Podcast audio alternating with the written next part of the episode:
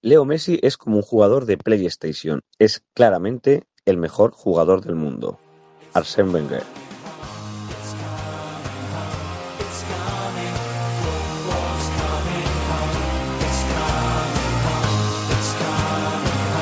Cuatro Picas 2.0, el dossier.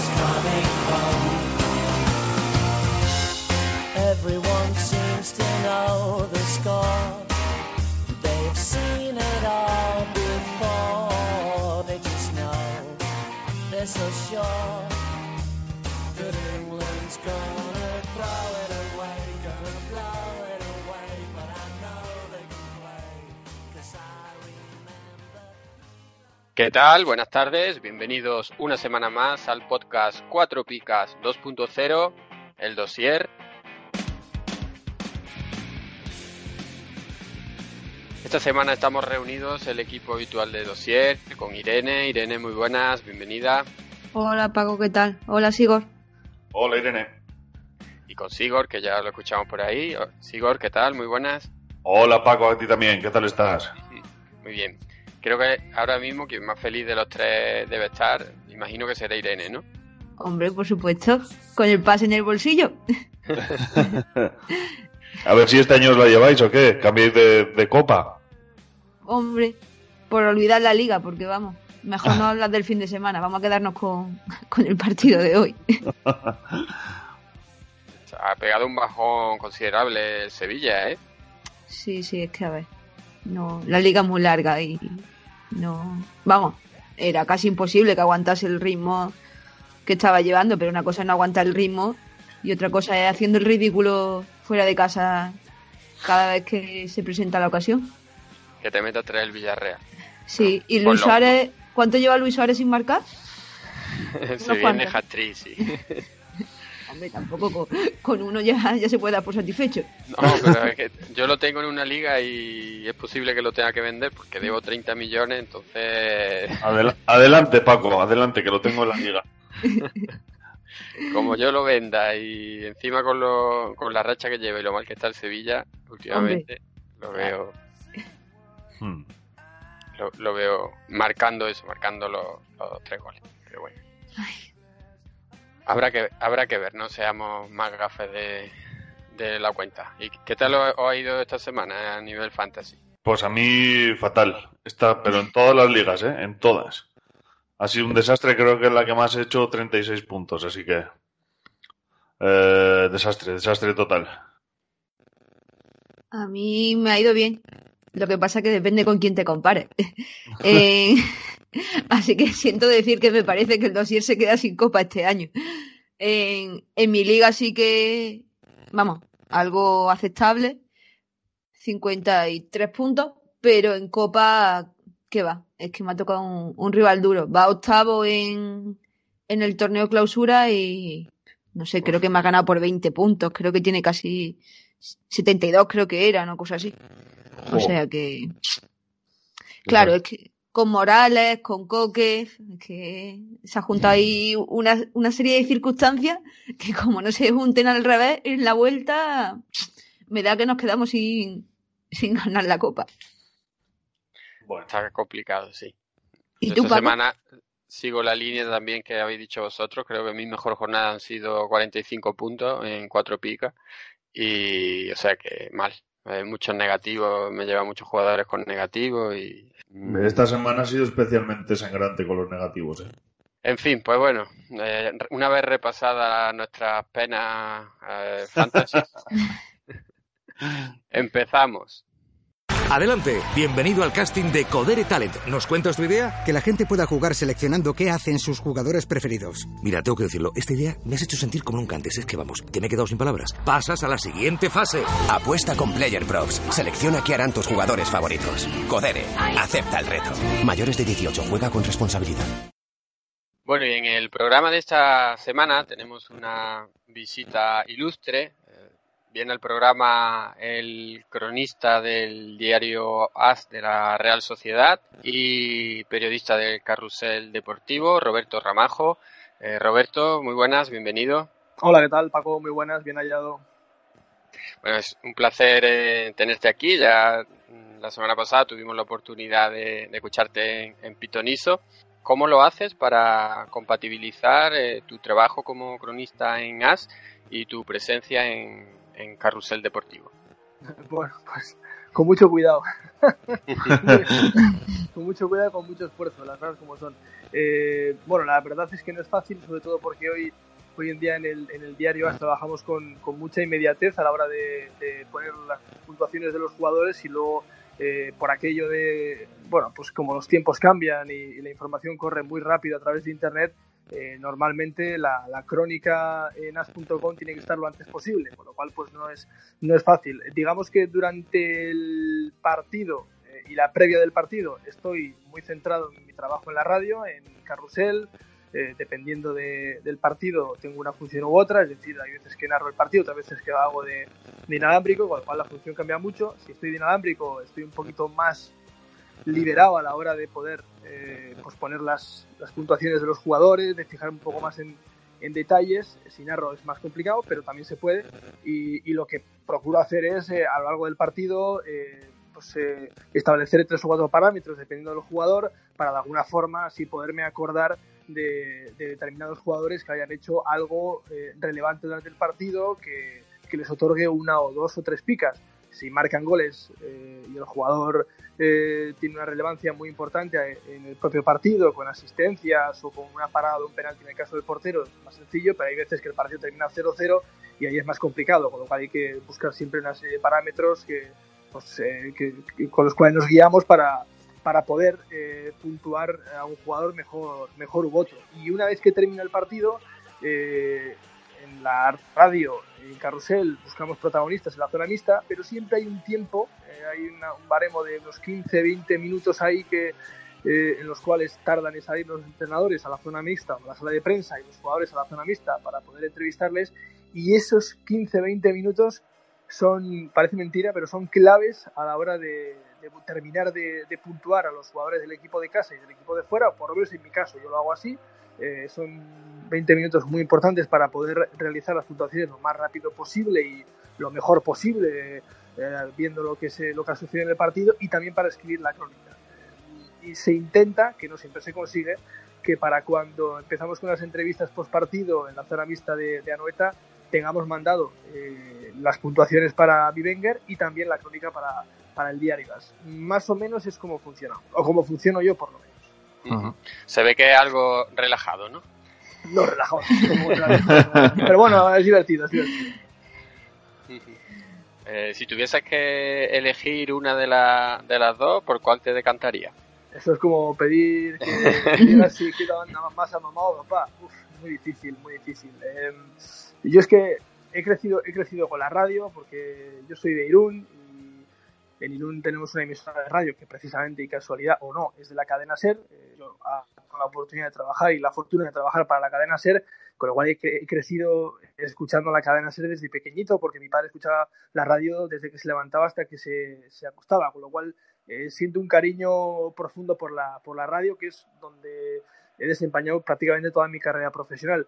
Pero es verdad, es verdad que mi primer eh, trabajo serio, por así decirlo, fue en el diario AS, eh, con lo cual es complicado. Me gusta mucho escribir, pero es que me gusta mucho hablar. Entonces es, muy, es, es difícil, es, es, es, complicado. No, yo creo que a día de hoy, teniendo la suerte de poder estar en ambos medios, eh, no podría vivir sin uno, o sea, no podría estar sin uno de los dos.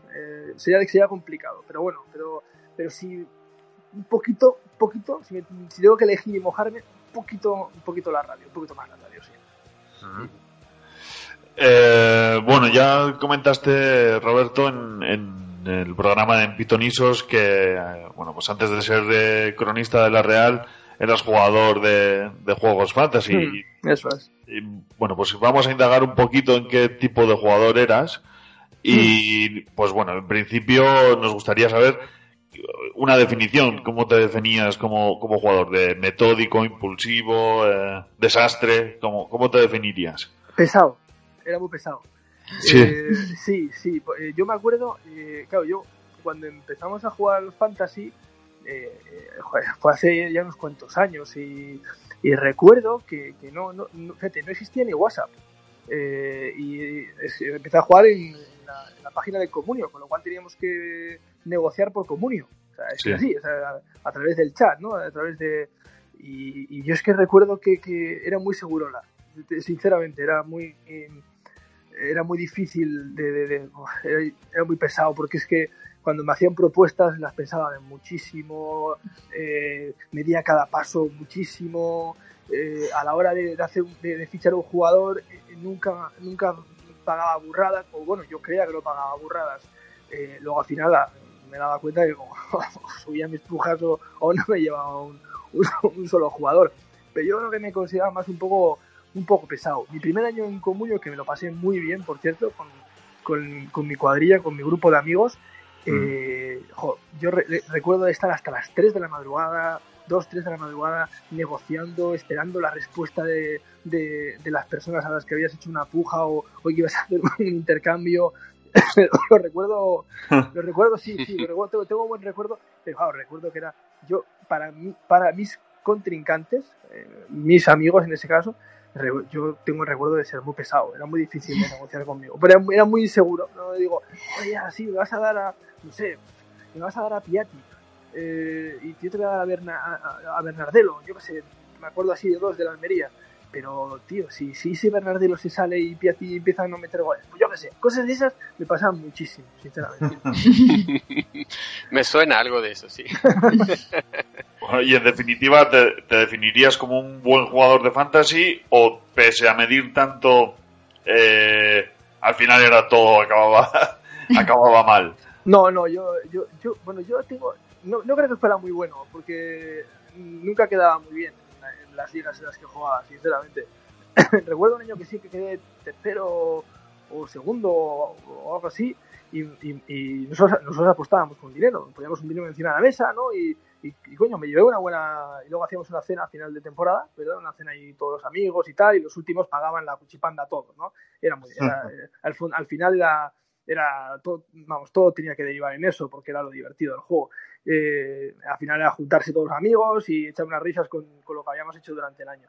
Y, y, coño, ese año sí que me llevé un, buen pico, pero, pero el resto de años, que va, que va, el resto de años era, era, era muy desastre hasta que eh, yo siempre, todo, todo esto que todos sabemos de fútbol, ¿vale? Y todos entendemos mogollón de fútbol y, y nos creemos que, que conocemos a todos los jugadores y todas estas cosas, pues puede ser que sí, puede ser que todos conozcamos a todos los jugadores. Lo que pasa es que la- lo que a mí siempre me, me había gustado de, de- de- del juego con, con los cronistas del diario AS, porque yo en ese momento no escribía las crónicas para...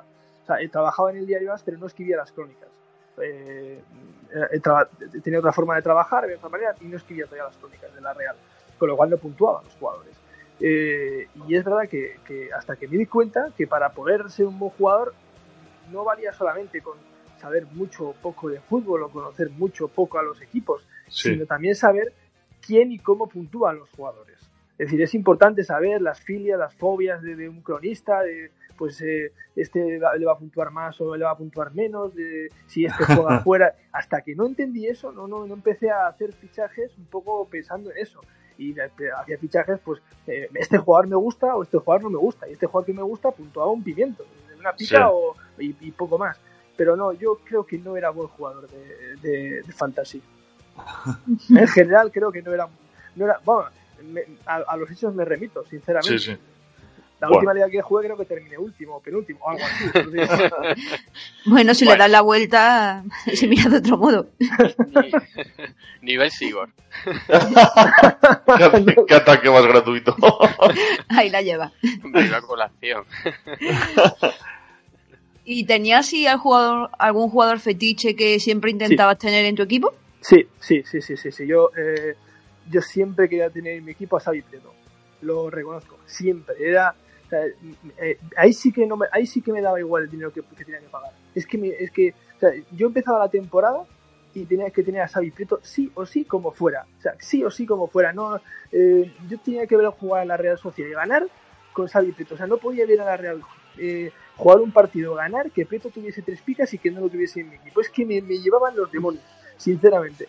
Y aparte porque eh, de los últimos años, eh, también un poco eh, por afinidad, ¿no? Porque he trabajado mucho con él eh, y le conozco en persona y pues me llevo muy bien con él. Es una, es una pasada lo- cómo es Xavi Prieto como persona.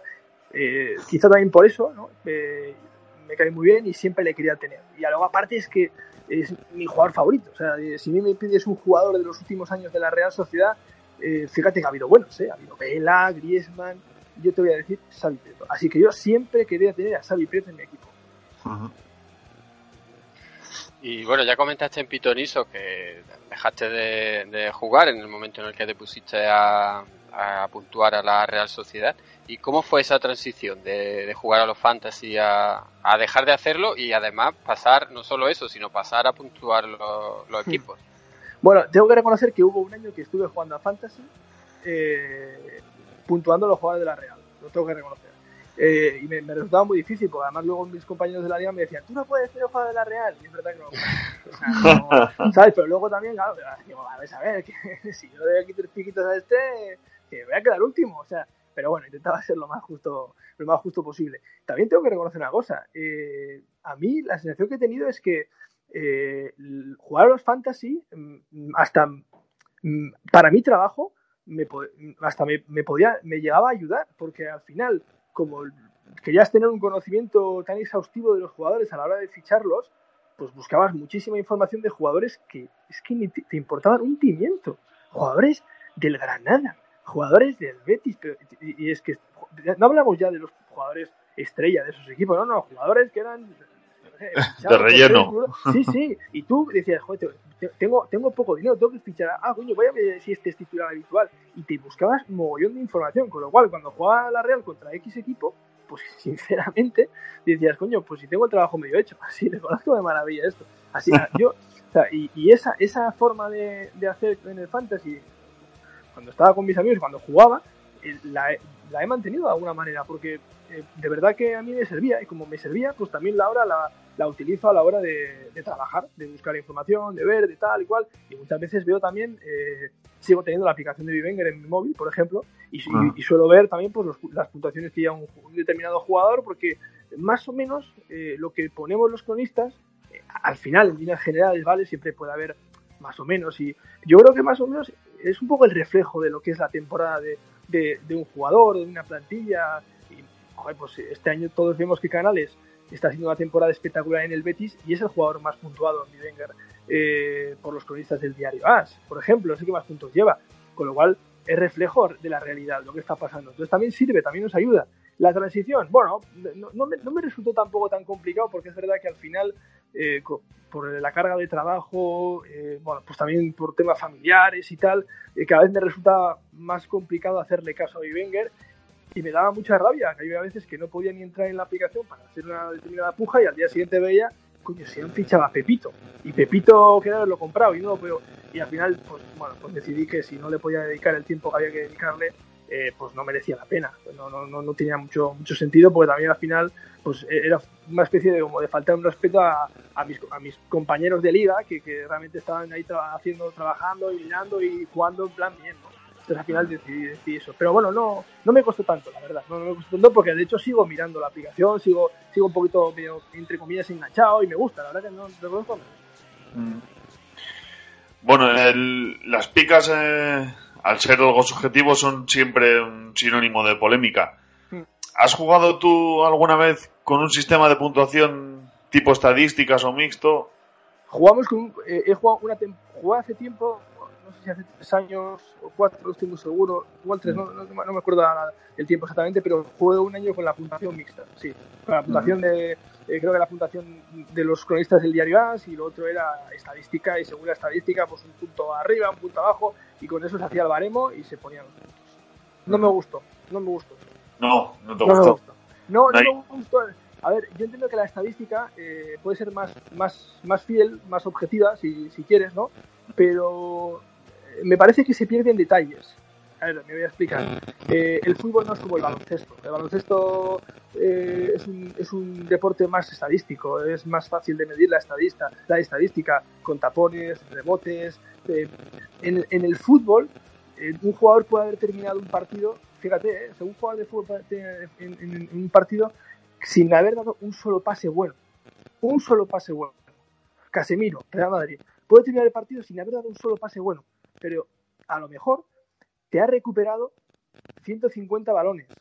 Eh, ha, ha hecho coberturas a sus compañeros que han sido vitales. Ha hecho un trabajo oscuro que no se ve, no se mide con la estadística. Igual, a lo mejor no, porque igual el COVID tampoco lo ha visto, ¿vale? El compañero igual no lo ha visto, pero seguramente, probablemente, el, el, el compañero el cronista eso lo va a valorar.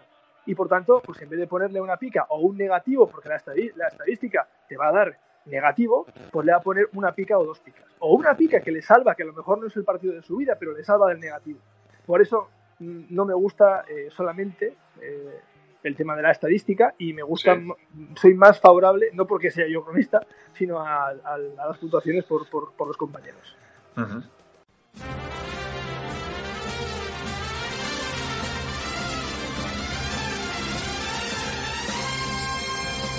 ¿Harto de pagar el IVA, el IBI y el IRPF? Va a subir el IVA de los chuches también. Cuatro Picas presenta el primer impuesto revolucionario que no pagas tú. Entra en cuatropicas.com, pincha en el banner de Amazon y realiza tu pedido. 6.000 pesetas de whisky. Hasta el 10% de tu compra irá destinado a Cuatro Picas para ayudar a crecer el podcast y la comunidad. Esos chicos deben ser majos, pero está claro que son gilis. Y recuerda, no pagarás más ni molarás menos. ¡Oh, mírame! Estoy haciendo feliz a la gente. Ya lo sabes, la próxima vez que compres en Amazon, hazlo desde Cuatro Picas. ¡Hola! O el espíritu del lagarto se presentará en tu alineación. ¡Ay, el bicho! ¡El bicho! ¡Me va el bicho!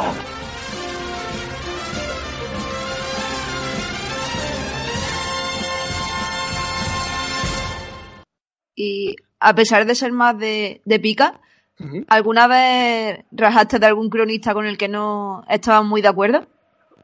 Hombre, rajar no. Rajar no. Bueno, rajar. Discrepar. Sí, he discrepado muchas veces, sí, sí, sí, he discrepado. Bueno, discrepar, no, nunca, nunca he discutido con nadie, pero es verdad que algunas veces he visto un partido fuera de casa, eh, lo he visto en casa tranquilamente en la televisión, luego veo las puntuaciones de, en Vivenger y digo, pero ver, macho, ¿cómo lo has puesto sobre una pica, por ejemplo, a Ariche Lustondo? Se ha hecho un partido para, para mí de dos picas. Bueno, ahí está el, el, el aspecto subjetivo de cada uno, ¿no? De- de- luego también sí que es verdad, considero que a mí me cuesta más, es más difícil puntuar siempre al equipo visitante, ¿no? Porque eh, muchas veces eh, les has visto en menos ocasiones, eh, cuando les has visto, no, les has visto puntuándole y valorándole de forma tan, tan intensa como a tu equipo. Eh, en mi caso, mi equipo, pues en la Real, yo les voy puntuando cada semana, salvo los partidos grandes, ¿no? Que esos lo- los hacen los compañeros de, de los, de los equipos que siguen a esos equipos grandes, pero les, vas viendo, ves una evolución, eh, sabes, puedes valorar cuando ha hecho un mejor o peor partido y en base a eso le puedes poner una pica o, quitar una pica. Eh, de fuera es más complicado. Sigues una evolución, más o menos sabes qué juega, cómo, cómo vienen, en qué momento de estado de forma bien y tal, pero es más complicado, más difícil. Muchas veces te fijas un poquito menos en ellos, aunque intentas fijarte un poquito en, en, en todos, pero entiendo que es más complicado. Pero sí, sí, claro. Y además, eh, yo eh, al- a la gente de Bivenger le hago una recomendación que es eh, eh, porque es que ahora esto, esto es nuevo de esta temporada, ¿no? Ahora nosotros en el diario hemos añadido una herramienta más que es el uno por uno. Después de los partidos, eh, no- eso no tenemos una obligación de hacerlo a la, a la, a la hora siguiente, Eh, tenemos más libertad, lo podemos hacer al día siguiente, lo podemos hacer a las, a las 3-4 horas, por- pues, porque cuando, se- cuando- no es obligatorio. Y no todos lo hacemos, pero lo intentamos hacer todos. Que es el uno por uno de, de los jugadores nuestros, de los que seguimos habitualmente. Yo cada, cada jornada hago el uno por uno de la Real. Bueno, pues hay veces, si os fijáis en mi uno por uno, cuando un equipo, cuando la Real juega fuera de casa, pues según mi uno por uno, a un determinado jugador, se- viendo el uno por uno dices, coño, este jugador tendría que tener dos picas. Y sin embargo el compañero le ha dado una. Bueno, pues porque él, él ha valorado otros parámetros o lo ha considerado de una forma diferente a la, a la mía. Pero sí, sí, además eh, yo creo que está bien que, que discrepemos y que, y que, bueno, pues que de vez en cuando nos corrijamos, hombre. Y siguiendo un poco este hilo, o en relación con lo que con esta pregunta, tras el Huesca Atleti ha habido un gran revuelo por las puntuaciones Sí, de, visto, sí, de sí, de Alfonso Alfonso, Herrán. sí, que ha habido, bueno, pues lo típico, ¿no? Muchos usuarios pues, criticando a través de Twitter las picas, eh, la polémica más o menos, digamos, eh, habitual. Lo que particularmente a nosotros nos ha llamado la atención ha sido la publicación de un tweet de Vivenger en el que decía que, que lamentaban la polémica que se había producido, que, que habían trasladado la queja de los usuarios al diario AS y que le habían dado, le, le habían realizado varias propuestas para evitar esas situaciones en el, en el futuro. Sin entrar en el trabajo del CM de Bivenger, que quizás eh, a lo mejor está simplemente intentando calmar un poco la agua, pero mm, ¿no consideras que sería adentrarse en un terreno peligroso? Es complicado, sí, sí, yo eh, he visto la polémica que se ha creado a través de, de las redes sociales, he visto al pobre, he, he hablado con el pobre Alfonso, eh, que no, Sí- bueno, Sigue vivo. Sí, sí, sí, sigue vivo y un poco sorprendido con todo el revuelo que se ha montado, la verdad. No, no, dice, no pensaba yo que tuviésemos tanta trascendencia. Y es verdad, yo también pienso a veces, eh, parece que nos dan una, una importancia que realmente creo que no, que no tenemos, ¿no? Eso, es- esto, es- esto pues no deja de ser un juego y nosotros lo que Claro. hacemos es intentamos siempre hacerlo todo de la, forma más honesta y profesional posible, ¿no? Eso, eso que quede fuera de, duda. Yo creo que es que es eh, a ver, entiendo, entiendo también, entiendo que, que Wenger eh, tiene, tiene que proteger su producto, es lógico, tiene que protegerlo y, tiene que cuidarlo y, tiene que contestar. A los usuarios tiene que contestarles y tienes que, tiene que darles explicaciones. Eh, a partir de ahí, dar consejos al diario AS de cómo hay o no que puntuar es complicado, porque la realidad es que eh, nadie nunca nos ha dado unas pautas eh, en el periódico de cómo tenemos que puntuar todos de la misma forma a un determinado jugador en un determinado partido. Nadie, por ejemplo, nos ha dicho cuándo hay que poner esas cuatro picas especiales, ¿no? que se ponen muy poquitas veces, que normalmente se las lleva Messi, porque es el mejor del mundo. Nadie, nadie nos ha dicho eso. Son detalles ¿no? que, que, que, que son, pues, son, son- simplemente es un detalle, pero nadie nos ha dicho, oye, cuando un jugador haga lo que hace Messi, coño, es que no lo va a hacer nunca. O sea, entonces nunca le vamos a poner cuatro picas a nadie. Pero a lo mejor a ti como, como cronista en un determinado partido, la sensación... Yo le puse una vez cuatro picas a Carlos Vela. Es la única vez que he puesto cuatro picas. La única vez. Un día que marcó tres goles. Creo que fue contra el Elche, si no me acuerdo, si no recuerdo mal. Me parece, ¿eh? metió dos veces tres goles. No, el día que metió cuatro goles contra el Celta, perdona. Sí, eso es. Eso es. Claro, pero es que ese día le puse, las cuatro picas por, una pica por gol. Porque es que además hizo un partido soberano y soberbio. Pero mi sensación era esa. Aún así, hubo gente en redes sociales que me decían que por qué le había puesto las cuatro picas a Vela. Si me estaba volviendo loco, que estaba poniendo a la altura de Messi. Coño, pues no está a la altura de Messi. Pero en ese partido, en ese partido en concreto, el- regusto que me dejó a mí como, como, como periodista es decir, "Joder, tío, es que te, te pondría 10 picas, macho. Lo ha. ¿Me enti- es, ¿me entiendes? Es decir, entiendo, entiendo que, que, que Bivenger tiene que eh, proteger eh, su producto, pero creo que a partir de ahí sí tiene que dejar hacer al diario AS. Y si, y si de verdad ha llegado a un acuerdo con el diario AS, que lo ha llegado, eh, tiene que confiar en el diario AS. Y tiene que confiar en los, en los, en los periodistas que tiene el diario AS, que el diario AS los ha seleccionado porque cree que son adecuados y valen para ese trabajo. Es decir, no, y no, no es por, por defendernos, ¿eh? ni, ni, ni por yo tirarme, no, es, es porque realmente creo que tiene que ser así. Si no, em- empezamos en un terreno complicado porque ahí la, la confianza de las dos partes se resquebraja y, y, no es positivo. Pero bueno, esa es mi opinión. Bueno, además sería en cierto modo como intentar eh, hacer puntuar pensando en el jugador de los fantasy en vez de vuestro propio criterio, ¿no? Sí, sí, bueno, nos- nosotros es verdad que eh, yo siempre pienso que tenemos que puntuar según lo que veamos en el partido. O sea, es decir, tenemos que puntuar a los jugadores según lo que estamos viendo estrictamente, de forma estrictamente profesional y futbolística.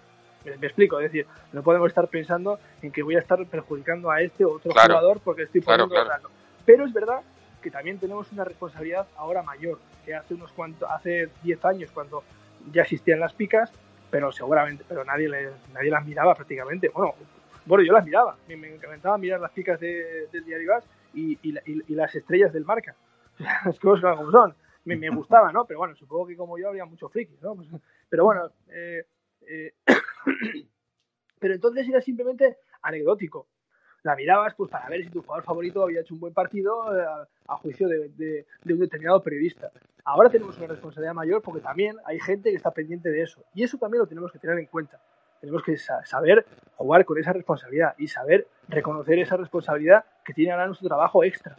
Pero, pero nosotros tenemos que analizar el partido de cada jugador dependiendo de lo que ha hecho en el partido, estrictamente en lo futbolístico. Y todo siempre, como es subjetivo, para mí, desde mi punto de vista, con toda la, la mayor honestidad posible, viendo lo que Ujú. tú has visto.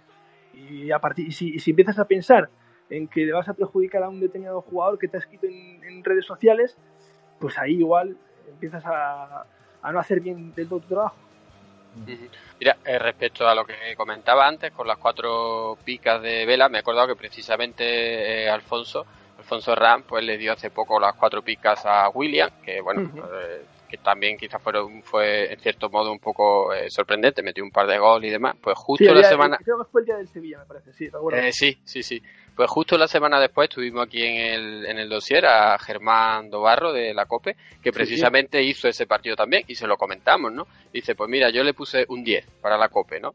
Eh, lo de las cuatro picas es, es, es muy delicado porque, claro, eh, una vez que pones cuatro picas, ostras, estás poniendo ya el baremo, ¿verdad? Para otras veces, ¿no? Y cuando otro jugador meta dos goles, igual le pones solo tres, ¿no? Pero insisto que muchas veces es la percepción que te deja a ti en ese momento el partido de, de un determinado jugador. Me voy a contar una anécdota eh, de un compañero, no voy a decir el nombre del compañero, que, que entró a trabajar con nosotros en el diario AS y que se puso a. y que empezó a hacer crónicas, ¿no? Y por tanto a puntuar. Después de su primer partido puntuando, eh, me llamó sorprendido. Oye, oye, Robert, tío, esto es una locura. Esto es una locura lo de los puntos, pero la gente está. Pero la gente está loca, me está escribiendo como, como loco, pero ¿qué, qué he hecho yo? Y, digo, no sé, no sé qué has hecho. Bueno, había puesto, creo, a dos jugadores cuatro picas, o a uno tres a otro cuatro. Había dado un festival de picas asombroso, ¿sabes? Y claro, el estaba asombrado y decía, joder, pues si es que a mí me parecía esto. Digo, y yo decía, eh, es así, es que es así. Es que no, es que nadie nos ha dicho no le pongas cuatro picas a este o no le pongas tres picas a este. No, no. Si tú estás haciendo un partido, tienes que confiar en la labor de ese compañero. A mí me pareció que se pasó, sinceramente. Y, y la verdad que luego, eh, como tengo buena relación con él, le he ido siguiendo y es verdad que se, se me ha tranquilizado. Pero, pero en ese momento, en ese momento fue su percepción personal y, y, y- y además estoy convencido de que él ese día, que era su primer día, su primer partido, eh, para el diario As, lo hizo con todo el cariño del mundo porque, es, coño, el primer día es, eh, de- el primer día en el trabajo quieres, eh, quieres agradar, ¿no? Eh, a tus jefes, a tus lectores, eh, en este caso a la gente de Vivenger también, ¿no? Y, y- y, claro, es imposible pensar que ese día él lo quiso hacer mal. Bueno, pues eh, no sé si se equivocó o no, pero fue así como lo hizo y por tanto hay que respetarlo. Eh, bueno, eh, luego ya entramos ya en en el juego y para eso es muy, muy abierto el fútbol y muy, y muy interesante de que cada uno tiene su opinión y hay que respetar la opinión de cada uno, evidentemente. Siempre y cuando no falte el respeto al otro. Bueno, yo como anécdota personal, eh, Roberto, eh, he de reconocerte que el año pasado me esperaba cuatro picas a Xavi Prieto, ¿eh? Y Eh, lo- ¿en, qué, lo- en qué- en qué partido? No. Cuando se retiró el, Ah. el partido de su retirada, lo alineé ahí un poquito a lo Hibiri, pensando en que el valor Pero- sentimental te Pero ese, iba... pero ese partido no lo hice yo. Ah, carajo, eso fue entonces. ese partido, ese, ese día, mira, ese día fue uno de los días eh, que más pena me dio no haber ido a Noeta, eh, pero tenía una razón de peso muy grande para Sí. no haber ido, porque fue el día de la comunión de mi hijo mayor. Ay, Me coincidió todo, coincidió que tuve el partido, tuve que hablar con la radio para que eh, me, me- permitieran no, no, poder- no asistir y, y es verdad que me dio muchísima pena porque era uno de esos partidos que tenía marcado para incluso haber podido llevar a mi hijo al campo para que, para que viera ¿no? Eh, ese, ese ambiente, la despedida de Xavi Prieto, pero ese partido no fue. Y a pesar de que la razón era de peso, te puedo asegurar que todavía me da muchísima pena. Le mandé como 200 mensajes a Xavi diciéndole que lo sentía, que me perdonara y tal. Pero de, de verdad que no, no, ese día no lo... Sí, ahora también te lo reconozco. Si hubiese puntuado ese partido yo, Sí. le hubiesen caído las cuatro picas. Bien, O sea que no iba desencaminado. entonces. No, ibas muy bien.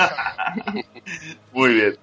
Bueno, eh, cambiando un poquito de tercio, eh, aquí en Cuatro Picas ya sabes que tenemos eh, un experto por equipo y en este caso el de la Real Sociedad Peluquín nos ha transmitido dos preguntas eh, para ti que te voy a hacer ahora mismo, ¿vale? Sí, sí, sí. Eh, bueno, primero dice que a ver cómo llevas la racha del Real Unión con 15 de 25 partidos empatados esta temporada. Mal. Y que si sabes si es récord o, o no es récord. Eh, la llevo mal, la llevo muy mal porque, porque yo, eh, yo soy muy de la Real, pero es que soy de Irún, entonces soy muy del Real Unión. eh, lo, lo reconozco. En la, en la red hay una campaña esa que dicen que yo no tengo segundo equipo. eh, Sí. yo- es mentira, tengo dos. Tengo el Real y tengo el Real Unión. Y de los dos soy muy, muy, muy aficionado. Y la estoy llevando muy mal, porque encima el entrenador es un buen amigo, Juan Domínguez, y no terminamos de, de- de arrancar. No sé si es récord en la temporada del Real Unión, la verdad. Tendría que mirar la estadística, pero no andará, no, no andará desencaminada. Y lo que sí a día de hoy sí que es el equipo que más empates lleva en primera, segunda y segunda B. Es decir, en las tres primeras categorías del fútbol del fútbol nacional. Eso sí que por encima de Valencia que lleva 14. Es que lo voy Bueno, mirando cada, lo voy mirando cada- semana, ¿sabes? Todavía queda casi la, la segunda vuelta completa, o sea que... Sí, sí, pero de verdad es increíble. Lo del Unión este año es espectacular, porque encima si unimos también los de la Copa Federación, creo que son 18 empates o 19 empates. Es una auténtica locura. No, no, no- no- nadie les gana, pero, nadie, pero tampoco ganan a nadie. O sea, y claro, si al final te va metiendo con, con empates hoy en día, con el sistema de tres puntos, no vas para no vas para adelante para ningún lado. No, te, sir- te sirve de, de bien poco, pierdes más que ganas. claro. Y lo, lo estamos pasando cada vez más canutas, macho. A ver si ganan en vez de empatar, hombre. A ver, a ver si lo hacen. Bueno, y vamos con la segunda. Eh, nos dice Peluquín si Zaldúa, Arich Gorosabel y Alex Sola, eh, ¿cuál crees que será el lateral derecho de la Real la próxima temporada? Y si se echará de menos a Odriozola. Yo creo que no se le está echando de menos. eh, y eso que Odriozola es un muy buen lateral derecho y creo que va a ser todavía mejor con el paso de los años. Lo, lo creo firmemente además. Pero no se le está echando de menos gracias precisamente a que la Real no sé qué les ha dado en su dieta a esos chavales, pero no Sí. paran de salir laterales derechos. Es decir, es que es una cosa, es una locura absoluta. A ver, por partes. Creo que, a ver, esto es una impresión que no tenía mucha temporada, pero viendo la mala suerte que está teniendo Gorosabel con, con las lesiones, creo que la próxima temporada Andoni mm, me cuesta creer que vaya a estar en el primer equipo de la Real y creo que es carne de cesión. Eso es lo que yo creo. Eh, Ujú. Alex Sola eh, igual le queda todavía otro año más en, en segunda B o quizás se marche cedido a segunda división. Eh, un poquito para foguearse y para que termine de crecer. Y yo creo que la temporada que viene, se- teniendo en cuenta que va a seguir Imanol, eh, los laterales derechos van a ser Ariche Lustondo y Joseba Zaldúa. Primero porque Ariche Lustondo también es central, pero a, a Imanol le gusta más de lateral derecho. Es la realidad, constatable con hechos, con los partidos en los que ha hecho alineaciones estaba Ariche Lustondo, jugaba de lateral derecho. Ya de hecho, el año, el año pasado, cuando cogió el equipo, primer partido en Eibar, estando Odriozola siendo titular indiscutible con, con Eusebio, cogió, quitó a Odriozola de lateral, lo puso de interior y colocó a Ariche Lustondo de lateral derecho. Es decir, mm, hablo con, con- con hechos. Con lo cual, dicho todo esto, sensación personal es que el año que viene los laterales derechos van a ser Ariche Lustondo y Joseba Zaldúa. Y de los dos, conociendo a. Imanol, el lateral derecho titular es Ariche Lustondo. Pues tomamos nota. Y pasando al banquillo, ¿cómo viviste el cambio de entrenador? ¿Te lo esperabas? Eh, uf, a ver, eh, lo viví mal. Eh, primero porque Asier Garitano eh, es por encima de todo un, un tipo estupendo. Y no se merecía la forma en la que se marchó de la Real. No lo merecía, sinceramente. No, no creo que, que fueron las formas adecuadas y luego encima con el paso del tiempo han seguido cayendo dardos sobre su figura y su trabajo en la Real y lo han querido demonizar cuando no, no creo que fuera, que fuera el demonio, ni mucho menos en, en Zubieta. Eh, y no me ha gustado, porque además tampoco creo que sea ese el estilo de, de la Real. Históricamente no hemos sido así y, y no me ha gustado, no me ha gustado por eso. Eh, a ver, lo que sí está claro es que los resultados al final en el, en el fútbol marcan y la realidad es que pues así Garitano los resultados no terminaban de, de- de darle la razón. A mí me da mucha pena porque tenía un proyecto, una idea de- y, y un objetivo muy claro eh, con el del que habíamos hablado en más de una ocasión y que me lo había transmitido y, y con el que me gustaba y estaba ilusionado, pero la realidad es que no terminaba de enderezar ese, ese el camino para llegar a ese objetivo. Eh, y, y al final son cuatro derrotas consecutivas, con lo cual, bueno, pues el eslabón más débil siempre es el, es el entrenador. Pero dicho todo esto, eh, cuando se pierde contra el Alavés hay run run, pero no pensaba que iba a pasar, sinceramente. Había run run, eh, estaba calentita de las oficinas de Anoeta, pero no pensaba que iba a pasar. Y una vez que pasaban Navidades, ya sí que pensaba que no iba a ocurrir nada, pensaba que iba, iba a continuar. El 26 me, me sorprende muchísimo que, que sucede, que sucede, que suceda lo que, lo que sucede. Pero también es cierto que dentro de, de la dirección de fútbol, la dirección deportiva de la Real, digamos que Asier Garitano no, no, no gozaba de la mayor confianza, con lo cual, eh, si no enderezaba la situación eh, después de Navidades en uno o dos partidos, iba a pasar más pronto que, tarde. Así que, pues, pues pasó. Yo antes era un niño normal que jugaba con Playmobil, bajaba al parque con la bici y pasaba horas con la PSP. Pero desde que juego a Comunio y escucho el podcast Cuatro Picas, sé lo que es actor, soy miembro número 4 del club de fans de Apoño y odio a Juan Matrueva. Cuatro Picas 2.0, el podcast. Búscanos en iVoox, en Twitter, en Facebook y encuéntranos en www.cuatropicas.com. Venga, pues vamos a pasar al- a lo que llamamos picas y otras cosas del querer, eh, Roberto. Empezamos, eh, ya sabemos que, que, bueno, porque lo comentaste en Pitonisos y lo hemos escuchado, que tú a la hora de puntuar te sueles guiar por tus percepciones personales, ¿no? Pero más allá de, de estas percepciones, eh, ¿crees que existen acciones eh, definitivas a la hora de puntuar a, los jugadores? Sí, sí, sí que, sí que. Por poner un ejemplo, mira, eh, eh, imaginaros que un jugador de, de un determinado equipo está haciendo un partido soberbio, subiendo un lateral derecho, ¿no? Un lateral izquierdo, da igual. Está subiendo la banda perfectamente, está poniendo centros espectaculares. Ninguno ha servido para marcar un gol, pero el jugador ha cerrado bien la banda, está subiendo, pone un centro, otro centro, está muy activo, pum, pum, tal, no sé qué, pum, pum. Bien, perfecto. Eh, pero de repente se le va la pelota, se le va la olla. Y va donde el árbitro y le dice algo. Y le saca una amarilla. Y tiene amarilla. El jugador sabe que tiene amarilla. Y, y a pesar de tener amarilla, sigue jugando con la misma intensidad en defensa. Sigue entrando duro, sigue y de repente te hace la entrada, vamos, una entrada de estas criminales que dices, ¿dónde vas? Y además sin sentido. Por detrás, eh, ya sin balón el, el- el jugador, amarilla, segunda amarilla, roja expulsión. Coño, pues es evidente que eso le va a penalizar.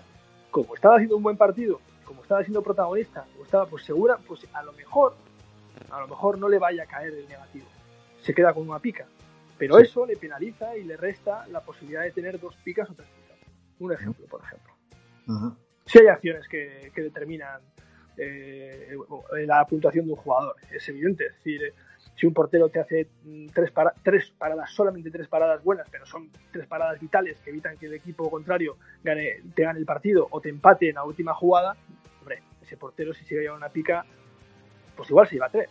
Si en la última jugada te, te decide, te, te hace una, la parada del siglo y te decide que no te empate en el partido y te llevas el partido tú, pues igual es que se, se- se merece tres picas, porque si un, de- un determinado jugador, un goleador, eh, marca un gol en minuto 94 eh, y ese gol sirve para ganar el partido que te lleva a Europa y tú le vas a poner tres picas a ese jugador por lo que supone ese gol, pues el portero tiene que ser igual, ¿no? Pues, eh, Sí, son sí. dos ejemplos, sí.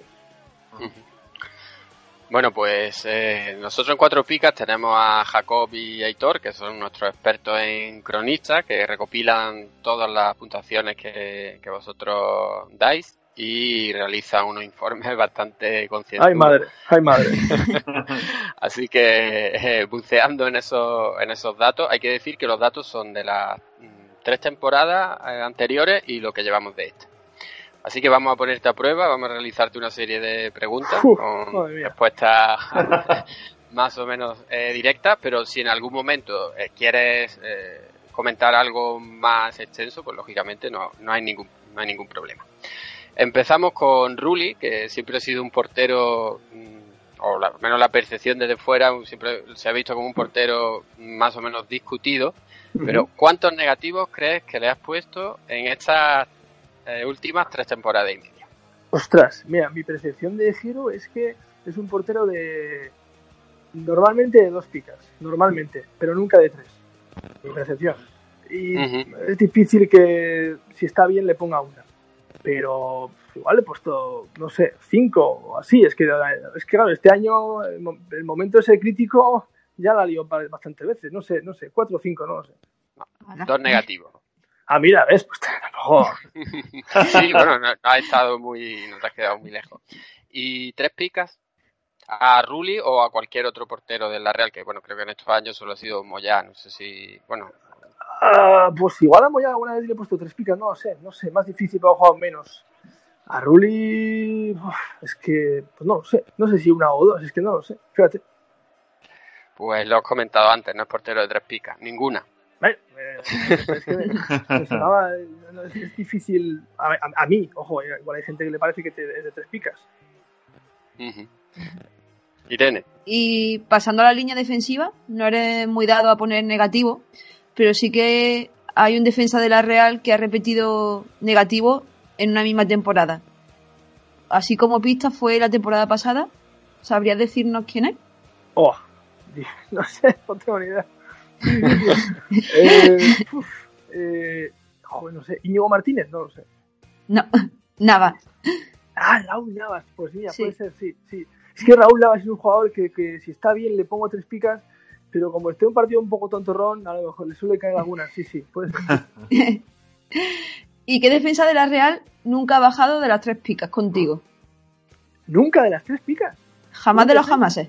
¿Siempre le he puesto tres picas? Sí. Sí. Eh, pues no sé, Llorente. Ah, ah, otro intento. Otro es intento. más fácil de lo que crees, lo que pasa es que tiene un poco de truco, ¿eh? Ostras, no ha bajado nunca de las tres. Ah, no sé, no, no, ostras, no tengo. Eh, no sé, no sé, no sé. No, no. Joder, no, eh, igual alguno que solo ha jugado un partido, pero no, no tengo ni. Ah, por ahí va. Alex Sola, Alex Sola, claro. Eso. bueno. Sola, que debutó. Sí, sí, le puse las tres picas. Pues mira, lo dudé mucho, ¿eh? Lo tengo que reconocer. Dudé mucho sin ponerle tres, dos o tres picas. Eh, al principio tenía dos. eh, porque me parecía que había demasiados jugadores con tres picas.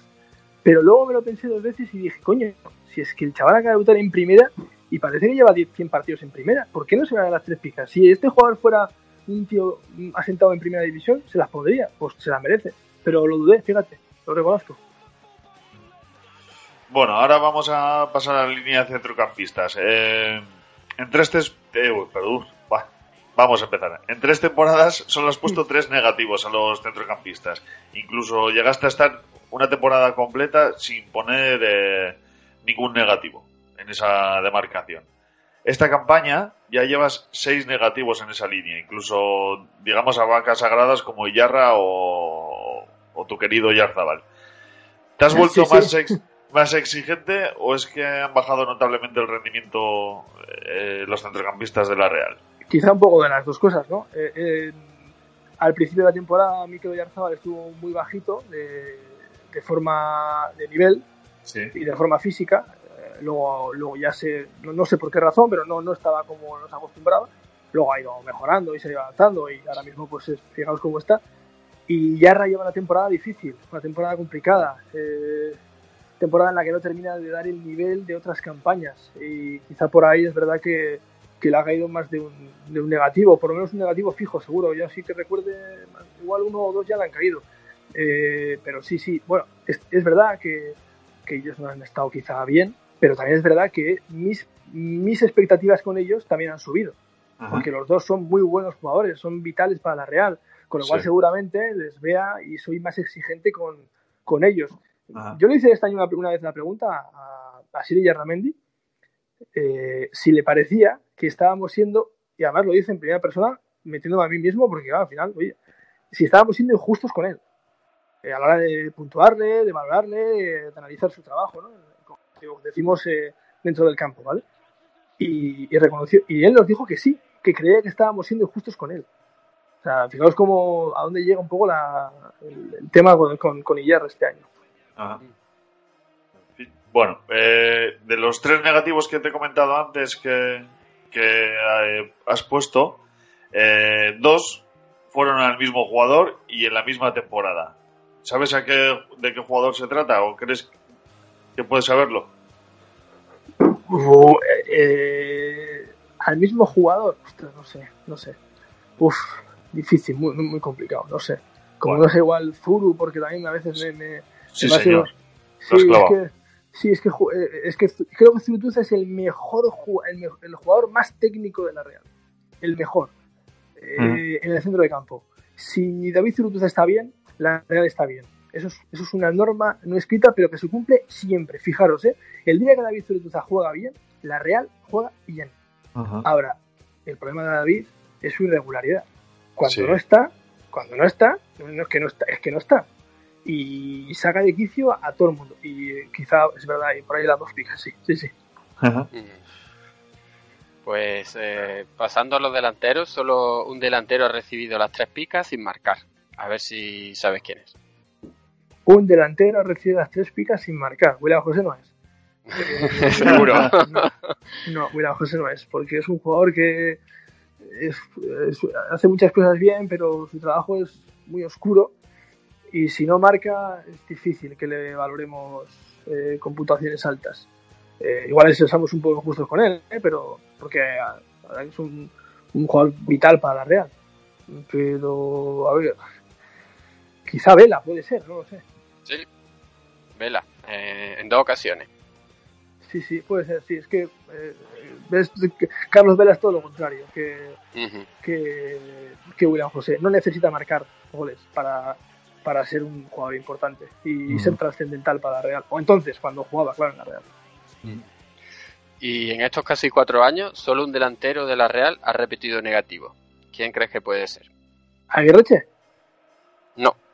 Ostras, me has matado.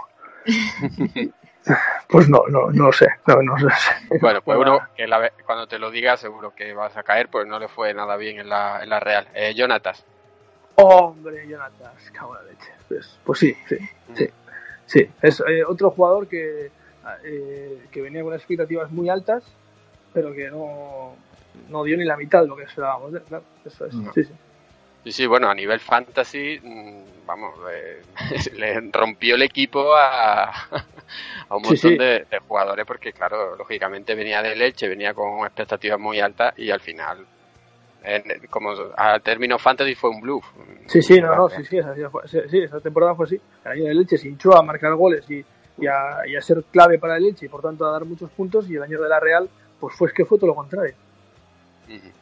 Bueno, y esta pregunta es, es curiosa también.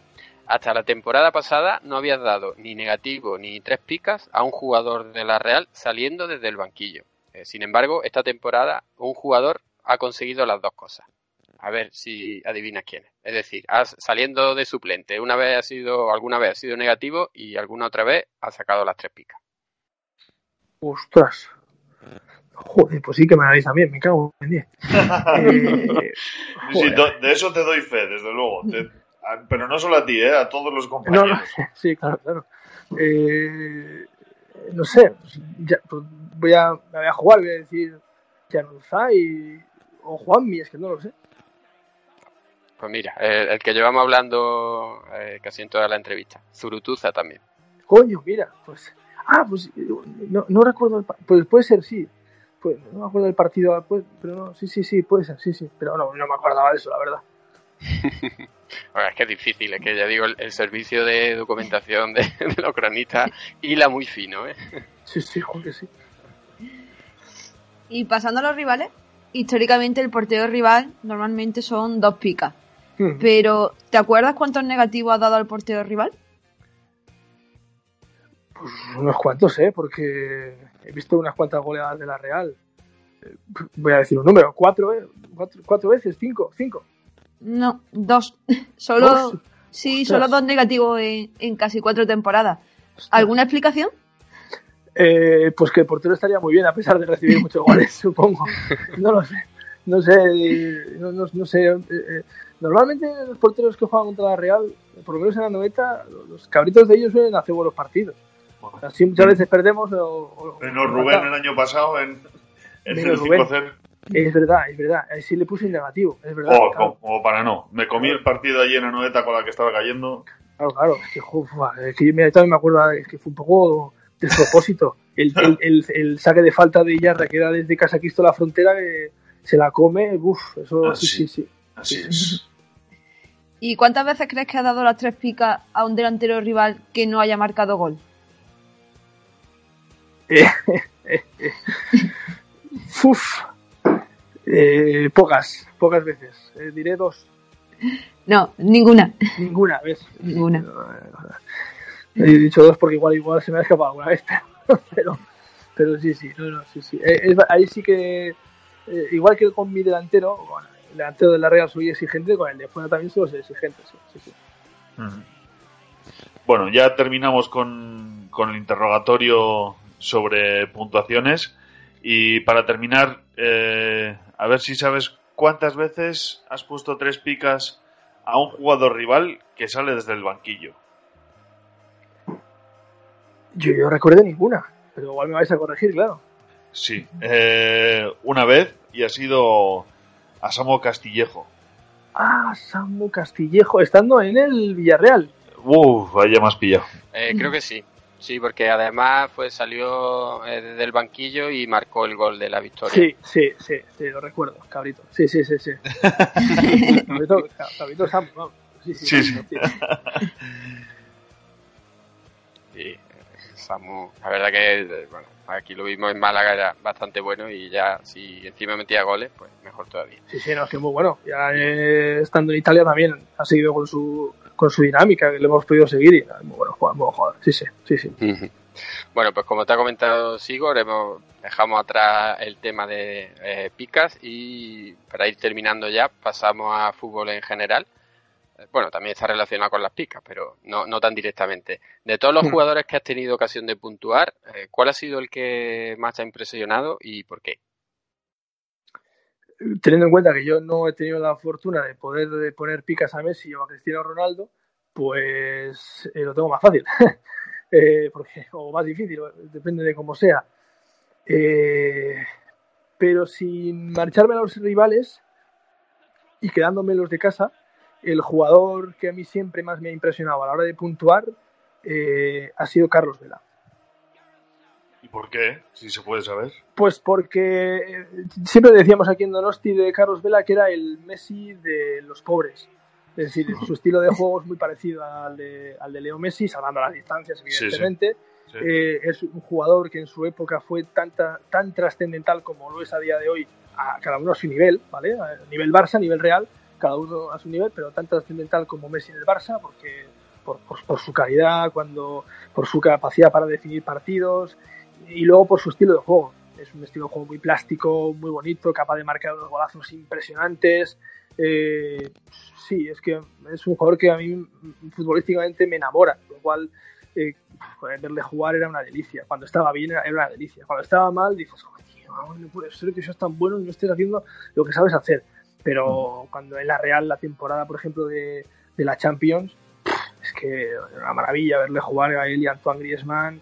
Bueno, mira, Griezmann, otros jugadores también, pero a mí me ha parecido, en la época que, que coincidieron juntos, hoy en día no hay, no hay, no hay color. Griezmann está años luz por encima de, de Carlos Vela, ¿no?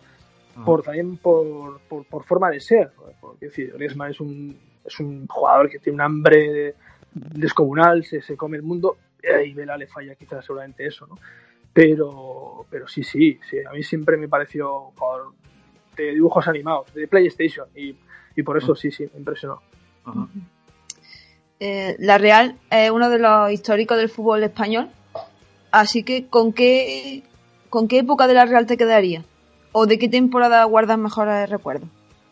Eh, a ver, eh, claro, eh, yo cuando, cuando la Real fue bicampeona de liga, yo eh, justo acababa de nacer, entonces no me acuerdo de aquello. He, he No, no. he visto, he visto muchísimo, eh, entonces no la, la- la conozco al dedillo, pero porque la he, porque me he documentado de ella y porque la, bueno, pues he, he- he leído de todo y he tenido oportunidad y la, la suerte enorme de, de- de entrevistar y de charlar con, con aquellos mitos que nos hicieron ganar dos ligas y una copa de la época más reciente y de la que yo he podido vivir más, tengo recuerdo, muy, muy buen recuerdo de dos. Una, el año del subcampeonato, temporada 2002-2003, que fue impresionante, porque fue impresionante aquello, fue, estuvimos a punto de ganar la liga. Y luego la temporada de Montanier, la temporada en la que la Real se clasifica como cuarto para la Champions y que me permitió viajar al año siguiente con la Real por Europa y por la Champions, que es una experiencia inolvidable. Eh, si dependiese de ti, eh, ¿a qué jugador de los mundanos, eh, de los asequibles, vamos a decir, vamos a obviar a los Messi, Cristianos y tal, eh, ficharías sin duda para la Real? ¿cuál dirías? Este me lo traigo. Uf, a ver, me tengo que acordar ahora de los jugadores. Estoy un poco espeso. Eh, a ver, ¿a qué jugador me traería yo a la Real sin dudarlo? Uf, eh,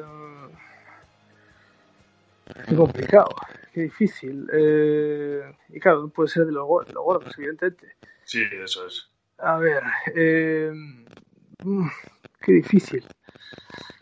Qué difícil. Eh, ah, yo, mira, tal y como está este año, eh, y por, por- por decirte uno, eh, eh, me traería a Sergio Canales. Real.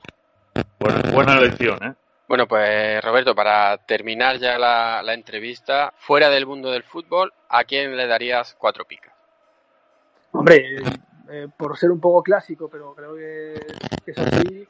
Bueno, yo le daría, mira, yo te- tengo dos. Eh, uno, eh, suele ser clásico, voy a decir Rafa Nadal, el mundo del, del tenis. Y otro, eh, yo le daría cuatro picas a un, a un jugador de baloncesto que no es conocido, que, que le conocemos aquí en, en Guipúzcoa y poco más, que se llama Asier de la Iglesia. Que es un jugador de baloncesto que juega en la Liga EVA, juega en categorías, pues eso, casi amateurs, pero sufre ELA, eh, esclerosis, Ujú. esclerosis lateral amiotrófica.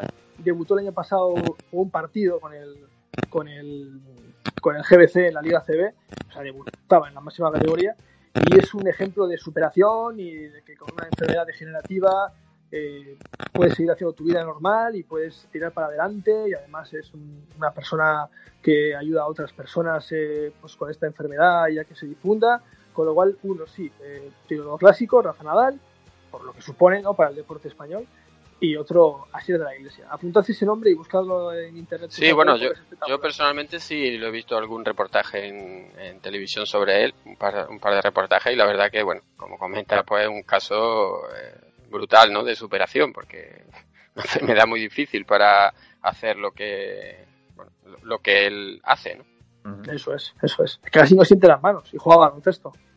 Es- que a mí me parece increíble, vamos. Sí, sí, por no irme del, del mundo del deporte, ¿eh? pero sí, sí, sí. sí. También le daría cuatro picas a mi padre, pero bueno, eso ya. ya- a mi padre se- le, le daría cuatro picas siempre, o a mi mujer también, cuatro picas también, y a mis hijos, pero bueno. Si seguimos así, pues claro, damos cuatro picas a todo el mundo, claro. ¿Y, de- ¿Y alguien que se merezca un negativo? Eh, Donald Trump, así, directamente. O sea, sí, no. También soy clásico, pero es verdad, mira, así me ha salido eh, rápidamente. O sea, sí, No te- sí, sí, sí, sí. O, cualquier, o, o- o cualquier persona que, que, que sea homófoba, que, que no respete a, a los demás y que, que, en fin, que vaya haciendo la vida imposible a, a la gente y que no sepa en el mundo en el que hoy en día nos tenemos que, que mover todos. O sea, y claro, como creo que Donald Trump representa a toda esa gente, pues sí, le daría un negativo y vamos, o sea, todos los partidos serían negativos para Donald Trump. Bueno, pues Roberto, muchísimas gracias, lo dicho, ¿no? Muchas gracias por, por estar con, con nosotros. No sé si mis compañeros quieren, eh, le ha quedado algo que comentarte. Sí, Goro, Irene. No, Irene. no, todo muy... No, no, que va.